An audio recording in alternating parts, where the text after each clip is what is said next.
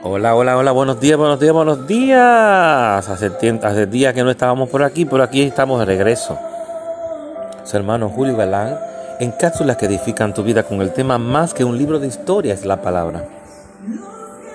Cuando usted medita en las escrituras, no solo la lee, las lee, sino también las deposita en su corazón de una manera muy especial y personal y las aplica a su propia situación. Por ejemplo, al leer acerca de la bendición de la prosperidad, usted no piensa, eso suena bien, pero jamás podría ponerla. Al contrario, la toma para sí mismo y declara aleluya. Esa palabra de Dios es para mí.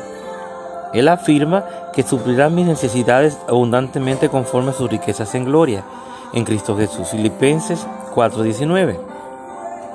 Por tanto, estoy a la expectativa de que Él lo cumpla en, su, en mi situación. Si lee la Biblia, como si fuera un libro de historia, decida cambiar y empiece a verla como si Dios mismo le hablara de manera directa. Tome tiempo para meditar en ella, pensar en ella y asimilarla. Tómela para sí de tal forma que se traslade de su mente hacia su corazón. De ese modo, ésta cobrará vida y será poderosa en usted.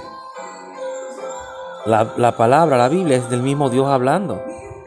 Tiene que aprender a creer eso y declara conmigo en esta mañana, yo medito en la palabra de Dios de día y de noche y obedezco al ponerla por obra, por tanto tengo éxito. Josué 1.8. Así que mediten estas palabras. Dios te bendiga. Tu hermano Julio Galán en cápsulas que edifican tu vida.